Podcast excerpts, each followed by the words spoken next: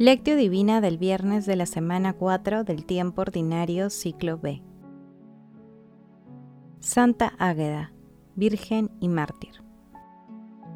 Por la entrañable misericordia de nuestro Dios, nos visitará el sol que nace de lo alto, para iluminar a los que viven en tinieblas y en sombra de muerte, para guiar nuestros pasos por el camino de la paz. Lucas capítulo 1 versículos 78 al 79. Oración inicial. Santo Espíritu de Dios, amor del Padre y del Hijo, ilumínanos con tus dones para que podamos comprender los tesoros de la sabiduría que Jesús nos quiere revelar en este día.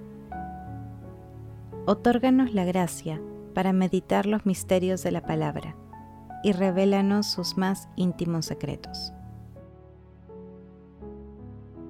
Madre Santísima, intercede ante la Santísima Trinidad por nuestra petición.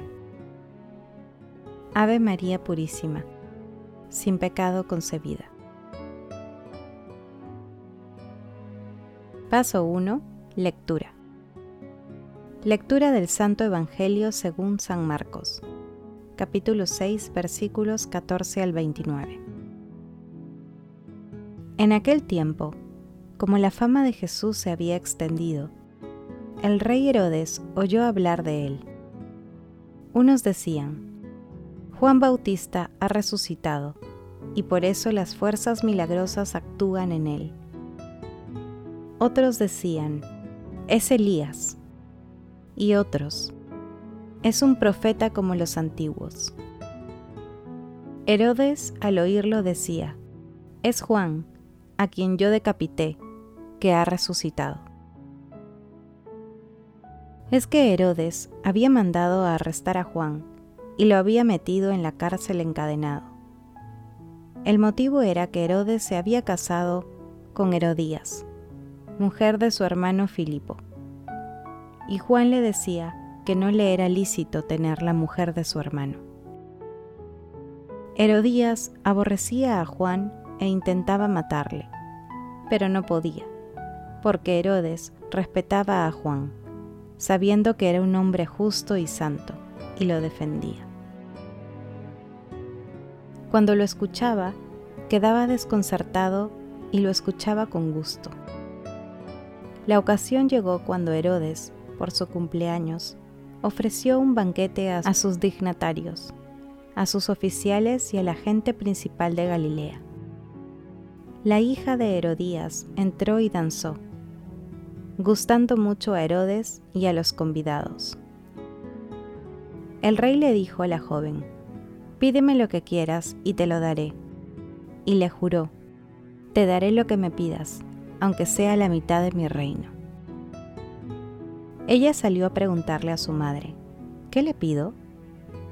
La madre le contestó, la cabeza de Juan, el Bautista. Entró ella enseguida, a toda prisa, se acercó al rey y le pidió, Quiero que ahora mismo me des en una bandeja la cabeza de Juan, el Bautista. El rey se puso muy triste, pero por el juramento hecho y los convidados, no quiso desairarla. Enseguida mandó a un verdugo que trajera la cabeza de Juan. Fue, lo decapitó en la cárcel, trajo la cabeza en una bandeja y se la entregó a la joven la joven se la entregó a su madre. Al enterarse sus discípulos fueron a recoger el cadáver y lo enterraron.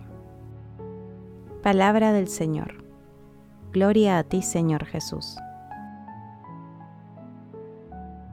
Hoy celebramos a Santa Águeda, Virgen y Mártir, que murió durante la persecución del emperador romano Decio en el siglo III. Nació en Catania, Sicilia, al sur de Italia, hacia el año 230.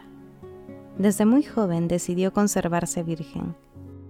En este tiempo, el gobernador quinciano se propuso enamorar a Águeda, pero ella le señala que se ha consagrado a Cristo. El gobernador manda torturarla y azotarla cruelmente. Se le aparece el apóstol San Pedro, la anima a sufrir por Cristo y cura sus heridas. Entonces el perseguidor la mandó echar sobre llamas y brasas ardientes. La primera parte del texto de hoy narra la muerte violenta de Juan Bautista, víctima de una intriga pasional. Este fragmento se ubica también en Lucas 9, versículos 7 al 9, y en Mateo 14, versículo 1. La segunda parte, que se inicia en el versículo 17 de Marcos, se encuentra también en Lucas 3, capítulo 19, y en Mateo 14, capítulo 3 al 12. La lectura muestra la frivolidad y crueldad de Herodes. Lo que le sucedió a Juan Bautista se considera como una prefiguración de lo que le sucedería a Jesús más adelante. Jesús dejará Galilea para dirigirse a Jerusalén, donde se consumará su destino. Así, precursor y salvador murieron víctimas del odio y como testigos de la verdad y del reino de salvación que anunciaban.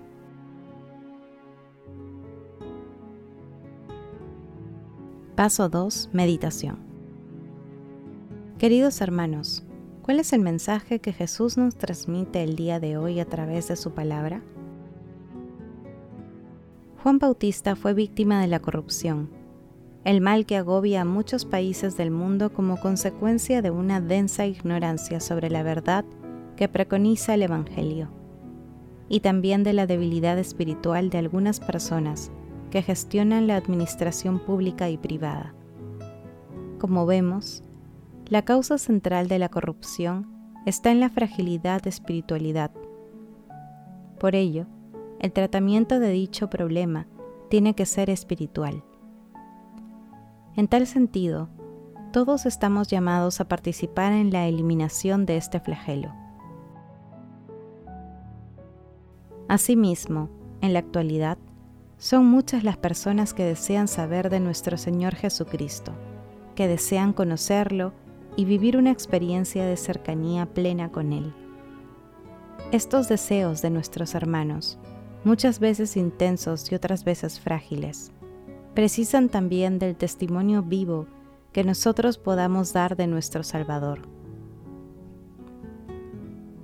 Queridos hermanos, meditando la palabra de hoy respondamos. ¿Cómo actuamos frente a las situaciones de corrupción que ocurren en nuestro entorno? ¿Quién es Jesús para nosotros? ¿Cómo actuamos cuando estamos cerca de personas que desean conocer a nuestro Señor Jesucristo?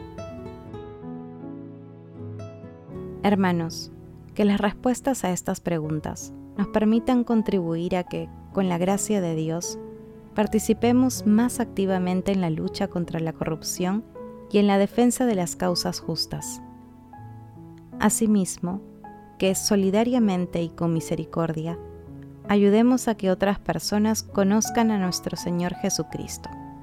Jesús nos ama. Paso 3. Oración.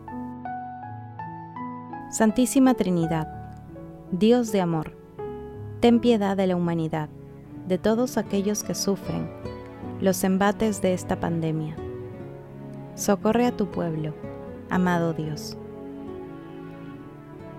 Padre eterno, Dios nuestro, concédenos por intercesión de Santa Águeda tu misericordia y perdón, pues ella te agradó siempre por la fortaleza en el martirio y por su castidad.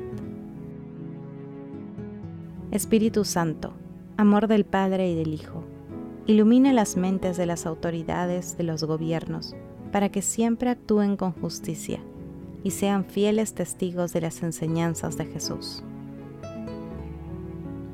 Amado Jesús, te suplicamos ilumines con tu rostro a los difuntos que yacen en tinieblas y en sombras de muerte, y ábreles las puertas de tu reino.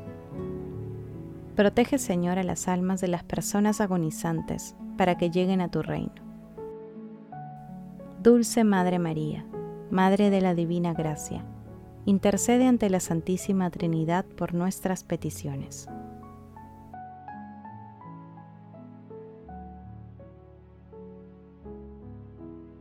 Paso 4. Contemplación y acción. Hermanos, contemplemos a Dios a través de un poema de Madeleine Drebley.